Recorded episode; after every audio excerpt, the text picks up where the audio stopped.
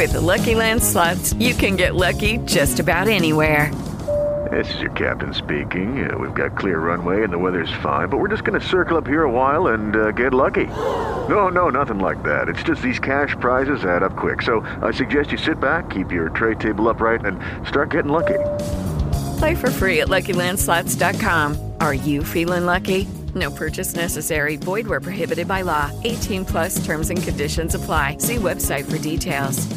Hello, it is Ryan, and we could all use an extra bright spot in our day, couldn't we? Just to make up for things like sitting in traffic, doing the dishes, counting your steps, you know, all the mundane stuff. That is why I'm such a big fan of Chumba Casino. Chumba Casino has all your favorite social casino style games that you can play for free anytime, anywhere with daily bonuses. That should brighten your day a little.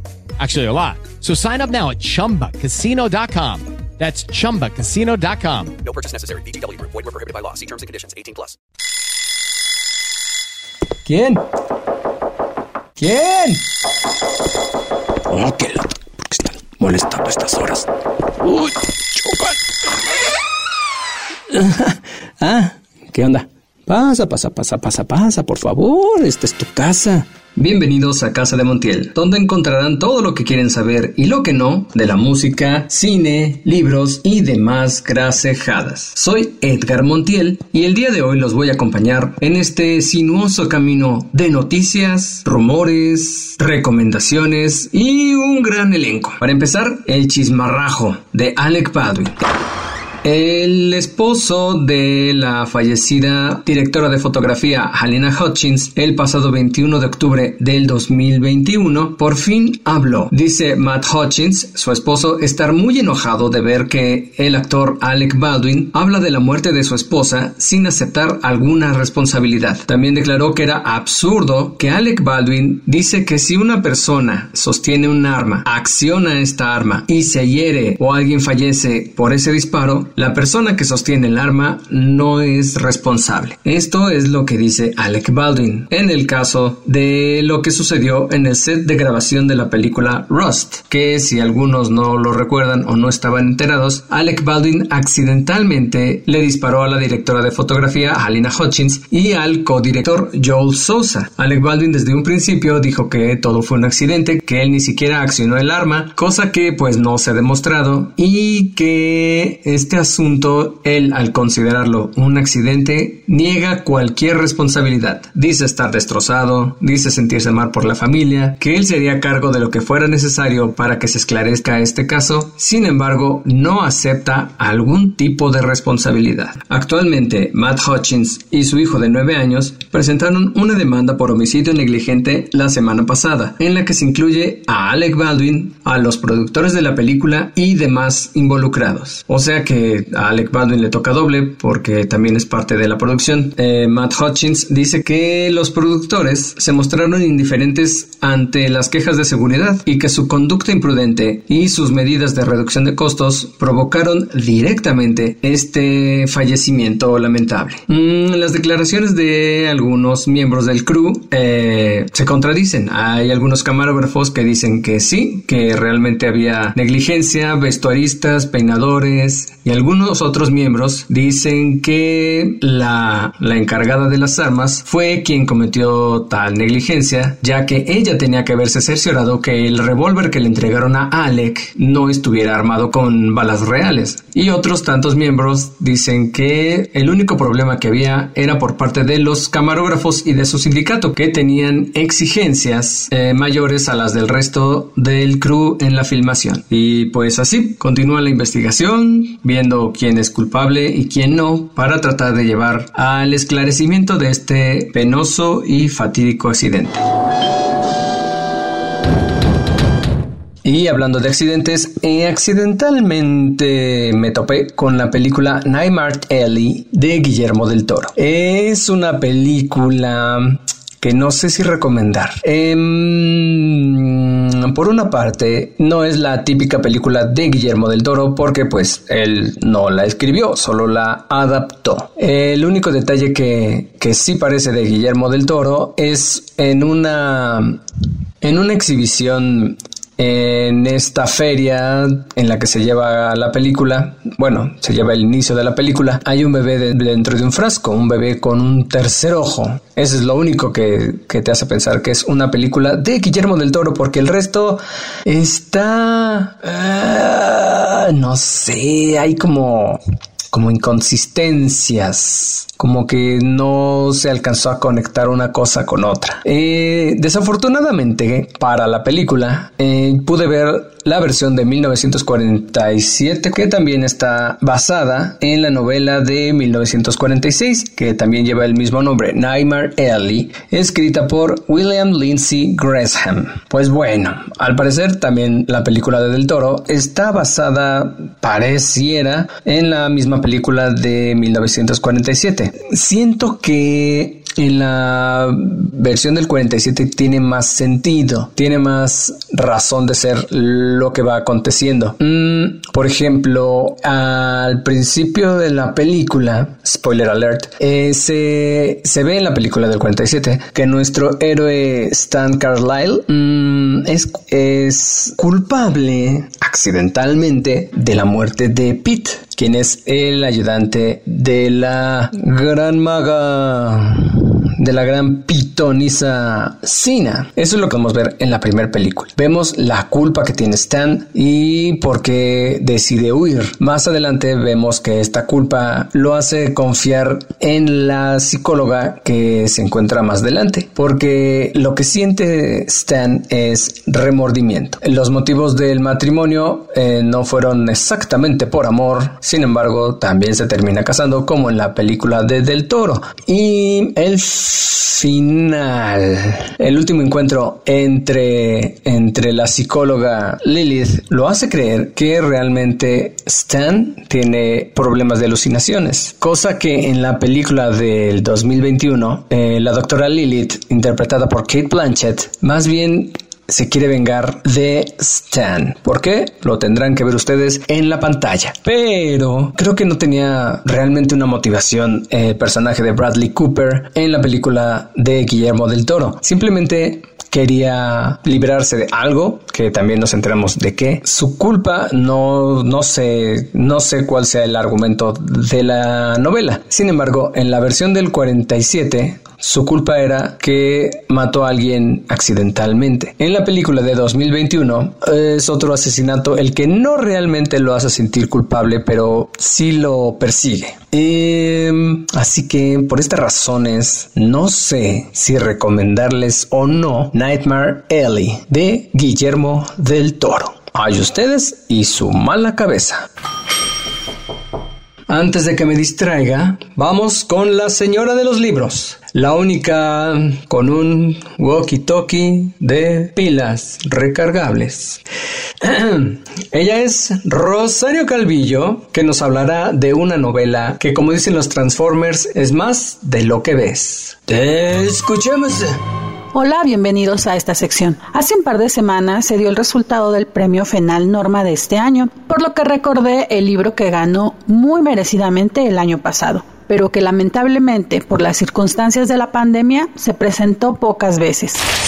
El libro es La Sirena y el Halcón, editado en la colección Zona Libre de Editorial Norma escrito por Andrés Acosta, autor nacido en Chilpancingo Guerrero y ganador de premios nacionales e internacionales por su obra dirigida especialmente al público juvenil. La sirena y el halcón no es un libro cómodo de leer, a pesar de los destellos de poesía y ternura que podemos encontrar, pues retrata el clima de violencia que se vive en distintos puntos del país, en este caso en un puerto llamado Aguamala, que puede identificarse como Acapulco, pero inserto en un mundo de ficción. De este lugar vamos conociendo la leyenda de su fundación, su historia y el momento en que comienza el horror para sus habitantes, cuando la ciudad pierde la cabeza, como dice Cali, quien da voz a esta historia. Cali, o Calímaco, es un jovencito que vive con su papá, quien trabaja en una recicladora de papel, pero que aporta poco a la manutención de la casa. Su abuela, mujer trabajadora y cansada, que tiene esa aura de sabiduría ancestral y que alguna vez participó en una película de la época del cine de oro, vestida de sirena. Pericles, un loro hablador que tiene rasgos de la personalidad de la abuela. Y Lisi, o Lisístrata, su hermana pequeña. Esta familia vive en la más absoluta miseria, pero con la vista hermosa del mar. Cuando los niños quedan desamparados, por razones que no contaré, Cali debe buscar la manera de sacar a flote a su hermana, en medio de situaciones desesperadas, crueles y violentas, que lo harán perder la inocencia mientras trata de preservarla de su hermana. Hay muchos aspectos interesantes en esta novela, el tema en sí mismo, pues no es una crónica o una novela de denuncia, sino un texto para reflexionar sobre el clima de violencia generalizada en el país, sus causas, mecanismos y consecuencias, apelando al público juvenil. Los personajes principales, Cali y Lizzie, buscan constantemente su identidad. Cambian, se adaptan, se esconden, se remiten a la historia de su puerto, a cuando la abuela fue una sirena, se deshacen del peso que puso sobre ellos su padre al ponerles esos nombres pomposos y desconocidos, sacados de libros reciclados, pegados a su cuerpo en el proceso de batido. Lizzie es una niña que todavía sueña y tiene fantasías. Cali se enfrenta al mundo real y al final asume su historia con valentía para poder seguir adelante.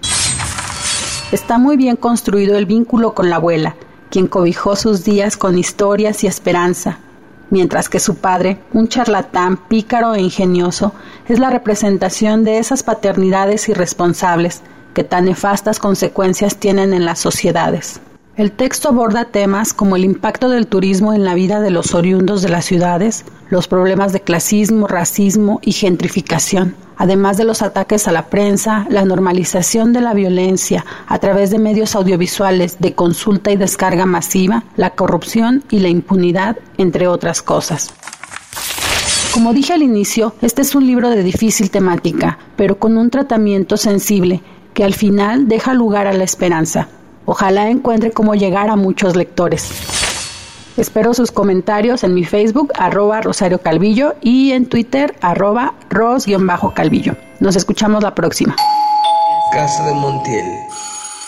En una entrevista reciente, el escritor de Duro de Matar, Jeff Stewart, habló acerca de el por qué el actor Clint Eastwood rechazó participar en la primera película de la saga Die Hard. Y es que, según el escritor, Clint Eastwood no entendía el humor que se utilizó para esta película, que sin, si bien es una película de acción, tiene sus momentazos y sus chascarrillos cómicos por parte de Bruce Willis, quien resultó ser el encargado de darle vida a John McClane. Porque creo en mi, en mi memoria Duro de Matar fue la primera en la que tenía que rematar con algún comentario sarcástico el héroe de acción antes de propinar el último golpe. Por ejemplo, si le pegan a un mesero le dice, ¡Ja! Ya fuiste servido y mole guacamole, su derechazo. Creo que Duro de Matar fue la primera película o es la primera película que recuerdo que hicieran este detallazo cómico. Pero no crean que Bruce Willis fue la segunda opción después de Clint Eastwood ya que entre los convocados estuvieron Sylvester Stallone, Harrison Ford, Robert De Niro, Charles Bronson, Nick Nolte, Mel Gibson, que pues, él tenía su propia saga, Richard Gere, Don Johnson, Bart Reynolds y su bigotazo y su personalidad arrolladora. Y también Richard Dean Anderson, al que muchos mayores de 30 conocen como MacGyver o MacGyver, como le decíamos aquí. Y resulta que no, que todos ellos declinaron participar en la película, siendo así que Bruce Willis, saliendo de su serie Luz de Luna, o mejor conocida como Moonlight, al lado de Sybil Shepard, que era la coprotagonista, saliendo directamente de esa serie de televisión que tuvo 67 capítulos y se transmitió por ABC desde 1985 hasta 1989, un año después de que debutara en el cine mainstream con la película Die Hard, que de paso lo catapultó como el héroe de acción que todos conocemos y que ahora anuncia una cerveza. Bueno, de algo hay que vivir. ¿Y qué otra cosa les cuento? Fíjense que está en producción la película Weird, The Al Jankovic Story, producida por Funny or Die y Tango para Roku. Funny or Die ya había hecho un corto en 2010 acerca de este músico, Al Jankovic, igualmente dirigido por Eric Appel. En ese entonces, en 2010, eh, Aaron Paul dio vida a Weird Al Jankovic en este dramático y apasionante corto, acompañado de un puñado de actores, entre ellos la actriz ahora directora Olivia Wilde. Esta vez será la misma producción, Funny or Die, el mismo director, Eric Appel, el mismo personaje protagonista de esta biopic, el músico y cantante Weird Al Jankovic. Solo que el actor que esta vez dará vida y protagonizará la película será ni más ni menos que Daniel Radcliffe, quien dijo para una entrevista para la People Magazine, cito, And wearing the Hawaiian shirt is a huge responsibility that I don't take lightly, and I'm honored to finally share with the world the absolutely 100% unsalably true story of Weird Al's depraved and scandalous life. ¿Qué dijo? Usar la camiseta hawaiana es una gran responsabilidad que no tomo a la ligera y me siento honrado de finalmente compartir con el mundo la historia absolutamente 100% incuestionablemente real de la vida depravada y escandalosa de Weird Al. ¿Qué tan sórdida y obscura podrá ser la vida del cómico, humorista, músico, cantante, parodiador, hombre de cabello chino y acordeón insaciable, Weird Al Yankovic? ¿Qué, ¿Qué ocultarán sus rizados rizos? Ya lo veremos próximamente a través, seguramente, del servicio Roku. Bueno, bueno, bueno. Entre lo que llega a, para HBO este mes de marzo, mm, mejor dicho, para HBO Max, para este mes de marzo llegará Blade, se estrenará West Side Story, la serie original Our Flags Mean Death, en la que participa Taika Waititi, una nueva temporada de Teen Titans Go, eso es buena noticia siempre. La serie de improvisación Who Light Is It Anyway, de la temporada 1 a la 8, no se la deben de perder si es la que recuerdo eh, conducida por Drew Carey, no deben perdérsela bajo ninguna circunstancia. Es más, cada semana me tienen que mandar un correo a montielpodcast.gmail.com o en cualquiera de las redes sociales eh, arroba casa de Montiel. Escríbanme y díganme. Ya estoy viendo Who Light Is It Anyway. Muchas gracias. Corazón, corazón, dedo arriba, eh, fueguito, cara de payaso. Todo eso se los encargo por favor. Se va a estrenar también, va a llegar la película Dune, la película de este 2021, dirigida por Jenny Villeneuve. Esa merita. Eh, ¿Quién más va a llegar? Black Lotus.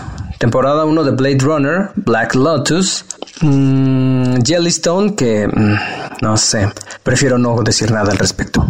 Halloween Kills también llegará el 18 de marzo. Mm, King Richard, ganadora del SAG Award, llegará el 24 de marzo. La trilogía, ¿en serio?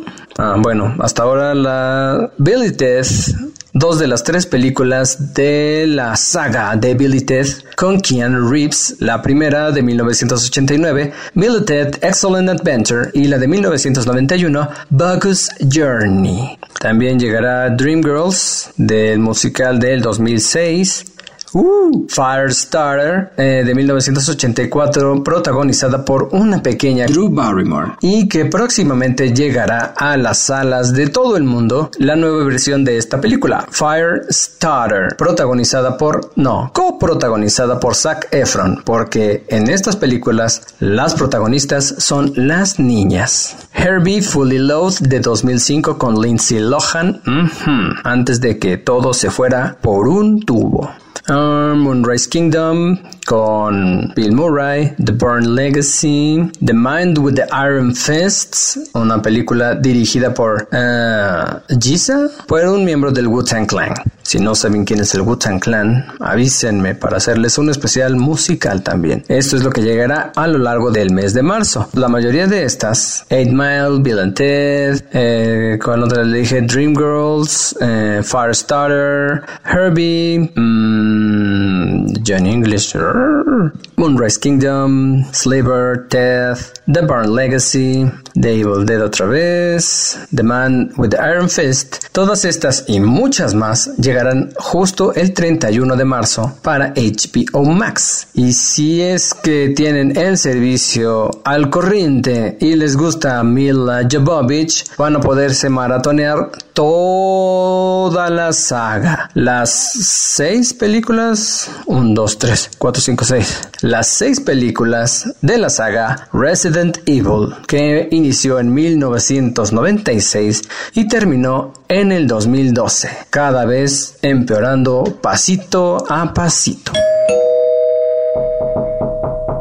La novedad de esta semana se entregaron los Screen Actors Guild 2022, que son mejor conocidos como los SAG Awards o conocidos aquí en América Latina como el premio del sindicato de actores. Entre más bien los ganadores fueron Succession, protagonizada por Kieran Culkin, Sarah Snook y un gran elenco. Otro de los favoritos de, años pasados había sido The Morning Show con Reese Witherspoon, Jennifer Aniston y Steve Carell. Mm, el cuento de la criada también había sido uno de los favoritos hasta este año. Eh, el mejor ganó, ganó como mejor reparto. Entre ellos, como podrán ver, está Eugenio Derbez, que miren, está cacareando ese huevo hasta más no poder. Y miren, las competidores eran pues todos creíamos que iban a ganar otro, menos ellos. El premio el Achievement Award, eh, logro de toda una vida, fue para Helen Mirren, bien merecido. Mejor actor de reparto, Troy Kotsur, que es el padre de la protagonista en la película de Coda y que además es muy chilo. Cody McPhee perdió, Ben Affleck perdió, Bradley Cooper perdió, obviamente. Jared Leto, esa no la he visto. Mejor reparto de especialistas, Sin Tiempo para Morir, No Time to Die del 007. Eh, creo que era la mejor postula a ganar. Mejor actriz, Jessica Chastain por Los ojos de Tammy Faye. Mmm, yo hubiera jurado que iba a ganar Olivia Colman, pero... O al menos Nicole Kidman. El mejor actor que está muy emocionado, Will Smith por la película King Richards, biopic de las gemelas Williams, las tenistas. Um, Drew Garfield, Benedict Cumberbatch, siguen siendo mis favoritos para ganar el Oscar, pero aquí entre actores se dan sus regalitos. Mejor actriz reparto, Ariana DeBose por Amor sin Barreras, Amor sin Barreras, The West Side Story, Kirsten Dunst, híjole, el, Callejón de las Almas Perdidas, creo que nomás no. Mejor interpretación de reparto en una serie de comedia, Ted Lasso, una de las favoritas también de este, de este año pasado. El método Kominsky es mucho mejor si eres adulto. Only Murders in the Building, Martin Short, Selena Gomez y Steve Martin también es una gran serie, pero mm, creo que le falta ese empujoncito para ganar un premio. Mejor reparto de especialistas de televisión, El Juego del Calamar. Mm, sí, sí, bien merecido. Eh, Cobra Kai, bueno, no. Loki tampoco. Falcon, no, no tan como. Es extraño esta entrega de premios. Mejor actriz de televisión en drama. Hoyon, Hoyon, Hoyon, Hoyon. Eh, mejor actor de televisión en drama. El mismo Shigo, El Juego del Calamar. Lee Jong-jae. Sí, sí, bien merecido. Yo sí se lo daba. Mi oído me duele ahora. ¡Hala! Eh, Brian Cox. Kieran Culkin. Yo quiero que gane algo Kieran Culkin. Es muy bueno ese muchacho. Eh, mejor actor de televisión en comedia Jason Sudeikis por Ted Lasso. Martin Short, Michael Douglas. Eh, podría haber ganado, pero pues no lo quieren. Ah, Steve Martin también eh, era una buena opción. Mejor actriz de televisión Jean Smart. Sandra Oh. Que va a ser... Ay, la de Grey's Anatomy. Uy, me choca. Juno Temple. Mm, esa chica muy bien. Juno Temple, déjenme detengo un segundo. Juno Temple estuvo en la película, creo que sí fue en una de Batman, en la que salió Gatúbela. En la tercera película de Dark Knight aparece Juno Temple muy jovencita. Una que tiene cara de loquita y sus pelos chinos. Ella es Juno Temple. Elle Fanning con The Great. Elle Fanning, eh, de noche y en patines. Mejor interpretación femenina en una miniserie o telefilm Kate Winslet por Mayor of Easton. No tenemos el gusto. Jennifer Coolidge, ya es una señora. Margaret Qualley, of Easton. Arita, Aretha. No sabemos cuál sea. Mejor actor de televisión en miniserie, Michael Keaton. Este es el año de Michael Keaton. Hasta en la sopa lo vamos a ver. Oscar Isaac, no sabía que tenía una serie. Sins of a Marriage. Halston, que también es un dramón. Como buena miniserie de Ryan Murphy. Halston, muy cruda, mucho encuerado, mucho vicio, mucha cosa. Estos fueron los ganadores de Screen Actors Guild del 2022. Felicidades a todos los ganadores. Bienvenidos a Casa de Montiel. ¡Rápido y a la cabeza! Colin Farrell no lo dejaban fumar durante la película The Batman. Colin Farrell dijo, sí, es una cosa icónica que tiene el pingüino. Si piensas en el pingüino, lo ves fumando. Es obvio que debe de fumar. ¿Y qué dijo el estudio? Warner Brothers dijo, ne. Para cuando estén escuchando esto, ya se estrenó The Batman. Es muy probable que no la haya visto yo. Así que aún puedo decir que me asusta un poco que no esté buena. Tiene demasiada publicidad, demasiada. Por eso dudo que vaya a estar buena, porque soy un desconfiado. ¡Rápido la cabeza!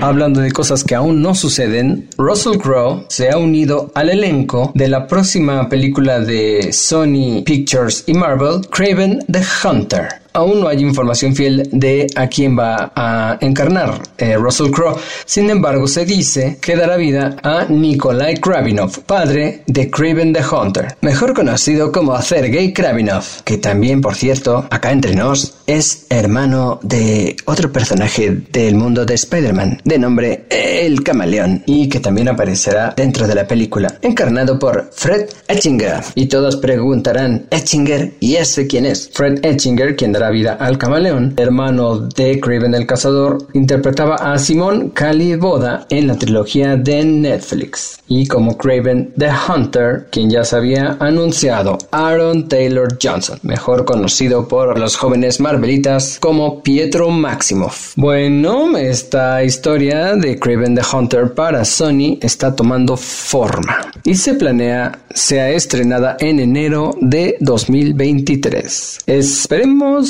esperemos. ¡Rápido y a la cabeza! Para la serie de Lucasfilms Obi-Wan Kenobi, se reporta habrá un personaje muy importante de la saga Skywalker, ya que se reportó que la actriz infantil. Vivian Lyra Blair fue casteada para el personaje de la princesa Leia Organa de Alderaan, lo cual nos indica que después del error de haber eliminado a la familia Skywalker, a pesar de que le añadieron a Rey, eh, van a volver a sus orígenes, con la aparición de una princesa Leia cuando era niña, además de que en esta serie de Obi-Wan se reportó que aparecerá de nuevo Hayden Christensen en su papel de Anakin Skywalker. ¿Será que veamos a Anakin y a Obi-Wan antes de la pelea final del episodio 3? ¿O será que lo veremos en la vida posterior al episodio 3 a la par de su pequeña hija Leia? Y un Luke Skywalker perdido por ahí en Tatooine. ¡Rápido y a la cabeza! También me voy enterando de que... ¿De qué? Otra de las películas que llega al servicio HBO Max es cronocrímenes. Los cronocrímenes. En Estados Unidos le, llamaron Time Crimes. La película es dirigida y escrita por Nacho Vigalondo, que también dirigió y escribió la película Colosal, una película en la que Anne Hathaway se conecta de alguna manera con un monstruo que está atacando Nueva York. Una película muy chistosa, muy recomendable si se la encuentran por ahí. La película es Colosal, pero volviendo a los cronocrímenes, se estrenó originalmente en 2007. Tengo muy vagos recuerdos de esta película. Lo único que recuerdo es que me gustó, que era muy buena. Está protagonizada por Carra Elejalde, Candela Fernández, Bárbara Goenaga, Juan Inciarte y el propio Nacho Vigalondo. No recuerdo muy bien la trama. Déjenme buscar la sinopsis. Héctor. Héctor es un hombre ordinario que se está mudando a una nueva casa con su esposa. Una tarde, mientras él ve a través de sus binoculares, ve a una chica desnuda en el bosque. Decide ir ahí solo para encontrar a la misma chica tirada sobre una roca. De repente, un hombre con una venda rosa a cuchilla, no, no a cuchilla porque no fue un cuchillo, eh, pincha a Héctor en su brazo con un par de tijeras. No quiero spoilearles porque solo recuerdo el final. Así que si confían en mí un poquito, vean Cronocrímenes, los Cronocrímenes en el servicio de streaming HBO Max. ¡Rápido la cabeza! Hay una nueva novela gráfica que será llevada al cine. Pero primero, la sinopsis que dice, un hombre solitario y frío, metódico y sin escrúpulos, ni remordimientos. El asesino espera en las sombras, viendo a su próximo objetivo. Sin embargo, mientras más espera, más cree que está perdiendo la cabeza, si no es que el control. Una historia negra, brutal, sangrienta y con estilo de un asesino profesional perdido en un mundo sin brújula moral. Este es un estudio del caso de un hombre solo, armado hasta los dientes y que lentamente está perdiendo la cabeza. La sinopsis suena muy bien. El director suena mucho mejor, ya que se trata del director David Fincher, quien ha iniciado la adaptación de la novela gráfica de Alexis Noland, The Killer, y que será protagonizado por Tilda Swinton y Michael Fassbender. David Fincher quizás lo recuerden por películas como Seven, con Morgan Freeman y Brad Pitt, o la película basada en el asesino del Zodiaco de 2007, la película Zodiac con Mark Ruffalo, Jake Gyllenhaal y Robert Downey Jr. O quizá vieron La Red Social, que cuenta la historia de cómo un joven que hizo una pequeña red intraescolar la convirtió en una de las más grandes redes sociales. Por lo que ha declarado el director David Fincher, está súper emocionado de este proyecto y no dudamos que lo vaya a hacer muy bien. ¡Rápido y la cabeza! Hablando de biografías, el director James Mangold, quien dirigió la película Logan y la película Ford contra Ferrari, está listo para dirigir una biopic acerca del legendario actor, productor y comediante, el famoso cara de piedra Buster Keaton, gran actor de la época del cine mudo. Había varios representantes de este cine, dos de ellos eran Charles Chaplin y Buster Keaton. Este proyecto estará basado en el libro Buster Keaton Cut the Chase y está bajo el auspicio de la 20th Century Studios. El nombre real de Buster Keaton era Joseph Frank Keaton. No solo fue uno de los en el cine mudo, también es considerado uno de los más grandes comediantes físicos en la historia del cine. Sus stunts o sus escenas de riesgo eran hechas por él mismo, hechas con tal meticulosidad que no había margen de error. No había margen de error porque sería realmente doloroso para el actor, ya que él mismo hacía sus propias escenas. Digamos que era el Tom Cruise de la época. En la novela biográfica de Marion Mead, en la que se basará esta película, se cuentan las experiencias brutales de los niños actores, al menos de la vida de Buster Keaton, en cómo se hicieron las grandes obras de arte que son sus películas, la pena que sentía Buster por su falta de educación, su alcoholismo y sus matrimonios turbulentos. La novela biográfica se basa en cuatro años de investigación y más de 200 entrevistas con personajes tan notables como el actor Billy Wilder, Leni Riefenstahl, Gene Kelly, Douglas Fairbank Jr., que si no me equivoco tiene algo que ver con la Warner Brothers, Irene Meyer Selznick, así como miembros de la familia de Buster Keaton, quienes antes se habían negado a hablar acerca de el actor. Aún no hay detalles acerca del cast, pero espero se haga un buen homenaje a un actor con esta importancia. ¡Rápido y la cabeza!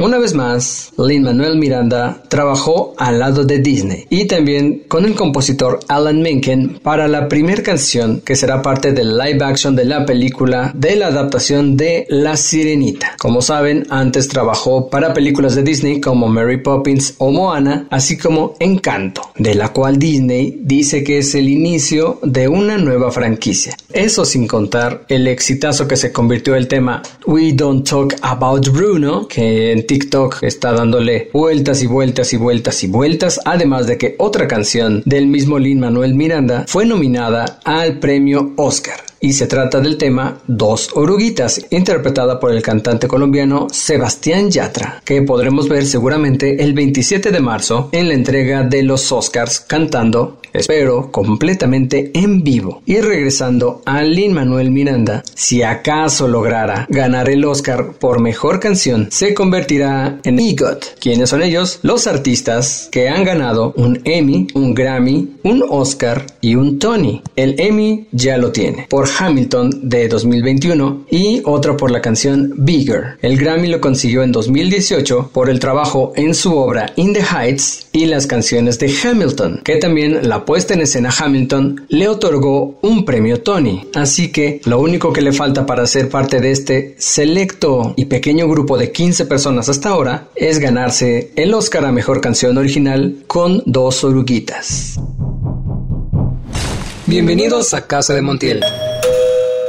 Los 15 ganadores de esta distinción llamada EGOT y PIGOT, al que puede pertenecer Lin Manuel Miranda, son los siguientes. Richard Rogers, un PIGOT de los años 60, la actriz Helen Hayes en los años 50, Rita Moreno, que ganó un Emmy por El show de los Muppets en el 77, además participó en la primera película de West Side Story y que volvió en el remake del año pasado. Mm, Rita Moreno ganó el Oscar por West Side Story, un Grammy por The Electric Company y el Tony a mediados de los 70s en la obra de Terrence McNally, The Ritz. El cuarto es John Gielgud la número 5 está Audrey Hepburn, que más guapa y explota. En 1994 ganó dos Grammys por Audrey Hepburn's Enchanted Tales y el Emmy en el 93 por Gardens of the World with Audrey Hepburn, el cual fue un premio póstumo. Ella no alcanzó a disfrutar su nombramiento como EGOT, habiendo ya ganado un Oscar en el 53. El número 6 está Marvin Hamlish, quien ganó gracias gracias a sus colaboraciones con Barbara Streisand y por su participación en A Chorus Line, el musical que le entregó un Pulitzer, haciéndolo el segundo Pigot hasta ahora. El número 7, Jonathan Tonic. El número 8, el grande, el enorme, Mel Brooks. Así es, el gran director, productor, letrista, músico, comediante, actor, todo. Este señor es todo lo que se les ocurra, él lo es. Ha ganado un 2, 3. Ganó 3 Tonys por el musical The Producers. También ganó el Oscar por mejor guion original por The Producers. El Emmy se lo llevó por haber escrito The Sid Caesar, Imogen Coca, Carl Reiner y Howard Morris Special en el 67. A inicios del 97 ganó 3 Emmys consecutivos, esta vez por actor invitado en la serie Loco por ti, Mad About You. Fue durante ese mismo periodo que ganó sus primeros tres Grammys, en 1998 por el mejor álbum de comedia hablada, por el espectáculo El hombre de 2000 años en el año 2000, como una nota al calce, para una entrevista en la NPR, en la National Public Radio, Mel Brooks mencionó acerca de sus logros. Cito, soy un EGOT, así que no necesito nada más. Ese hombre es Mel Brooks. Hace algunos años se puso en escena aquí en México The Young Frankenstein, que es de su autoría, y The Producers, que también es de su autoría. Así que si les gusta la comedia, tienen que ver lo que sea de Mel Brooks.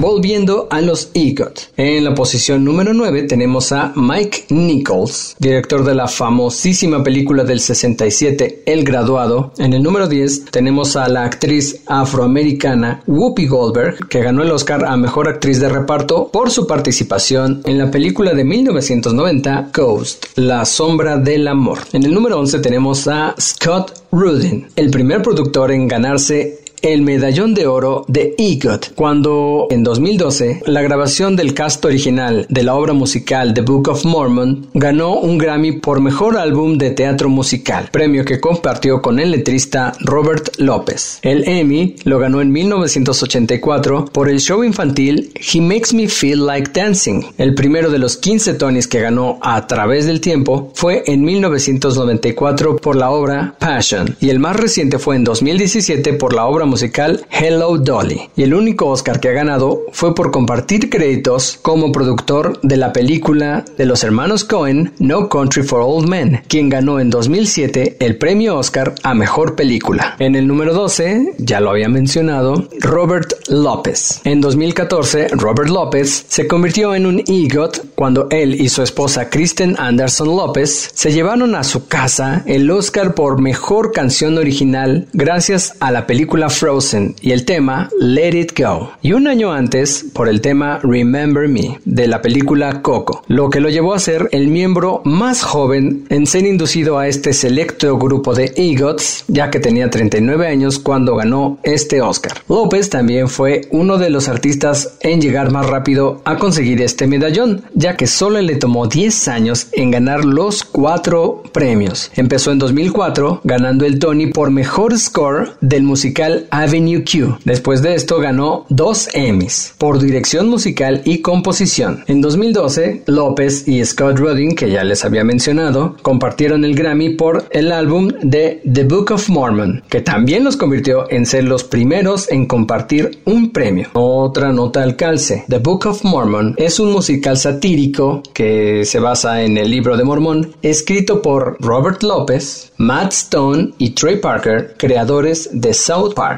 Oh sí, algún día los veremos ahí muchachos. Algún día. En los números 13, 14 y 15 son Andrew Lloyd Webber, John Legend y Tim Rice, ya que sorprendentemente los tres personajes compartieron un premio Emmy, ganado por el concierto en vivo del musical Jesus Christ Superstar, siendo los tres inducidos al club de los EGOTs, Andrew Lloyd Webber, el compositor Tim Rice y el cantante John Legend, quien además se convirtió en el afroamericano más joven en recibir esta distinción. Estos son los 15 ganadores de la medalla de oro por la distinción de haber ganado un Emmy, un Grammy, un Oscar y un Tony. Como les mencionaba, hay un PIGOT, que es por además haber ganado un premio Pulitzer, por lo que si Lin Manuel Miranda gana el Oscar el próximo 27 de marzo por su tema Dos oruguitas, se convertirá en un PIGOT, porque como les comentaba, ganó Emmy, ganó Grammy, ganó Tony, ganó un premio Pulitzer y solo le falta el premio Oscar para ser un miembro del grupo aún más selecto de los PIGOT. Mucha suerte, Lin Manuel. Bienvenidos a arroba Casa de Montiel. Tom Holland tiene la industria en sus manos. Creo que es el joven más exitoso en este momento, ya que estando en medio de una franquicia como Spider-Man, puede pedir lo que quiera. ¿Cómo lo hizo? Ya lo descubrí, diciendo que en cinco años quiere dejar de ser Spider-Man y lo van a consentir con todo lo que pida. Dijo que él quiere proponer un Miles Morales, acaba de salir Uncharted, hizo una película con los hermanos Russo, acaba de ser el éxito en taquilla con Spider-Man No Way Home. El año pasado se firmaron cinco películas del mundo de Spider-Man y ahora se estrenará próximamente una serie para la plataforma Apple TV Plus que lleva por nombre The Crowded Room, junto a la actriz Amy Rossum, quien hará el papel de la mamá de Tom Holland en esta serie, a pesar de que solo se llevan 10 años. Mm, lo habrá tenido a los 10. La primaria es un lugar muy escalofriante. Ahora va lo sorprendentoso. La serie The Crowded Room eh, será escrita y producida por Akiva Goldsman y la sinopsis dice algo así. The Crowded Room es una serie de antología que explorará historias inspiracionales de aquellos quienes han luchado con una enfermedad mental y han aprendido a vivir exitosamente con ella. Los 10 episodios de la primera temporada están basadas en parte en la propia experiencia del productor ejecutivo Akiva Goldsman e inspirados por la biografía de Daniel Keys las mentes de Billy Milligan. Tom Holland, además de aparecer como productor ejecutivo, personificará a Danny Sullivan, basado muy por encima en la personalidad de Billy Milligan, quien fue la primera persona absuelta de un crimen a causa de sufrir trastorno de personalidad múltiple, ahora conocido como trastorno de identidad disociativo. De hecho, Billy Milligan dijo no haber cometido ese crimen, sino una de sus personalidades. Antes de despedir, si quieren saber más del caso de Billy Milligan, les tengo dos opciones. La primera, el documental de Netflix Monstruos Internos, las 24 caras de Billy Milligan. Un documental con entrevistas, de entrevistas con su familia, con los doctores y con material recogido durante sus entrevistas, donde lo podemos ver cambiar entre una personalidad y otra, además de las curiosidades, comillas, comillas, que tienen las personas con este padecimiento. La otra opción es ver en YouTube o escuchar el capítulo 18 del podcast de Leyendas Legendarias. Ahí se darán una idea de lo que fue el caso Billy Milligan. Ahora sí, sin más por el momento, gracias a mi querida Rosario Calvillo por su participación el día de hoy, a todos ustedes por escucharme y recordarles que si tienen alguna duda, pregunta, sugerencia, saludo o reclamo, me pueden encontrar en todas las redes sociales como arroba casa de Montiel o en el correo montielpodcast arroba y si quieren quemarse las pestañas pueden darse una vuelta por el sitio casademontiel.blogspot.com. Recuerden seguirme, dar campaña estrellita, eh, lo que sea, donde sea que estén escuchando este contenido. Ahora sí, no me queda más que desearles buenos días, buenas tardes o buenas noches. Las gaviotas. No.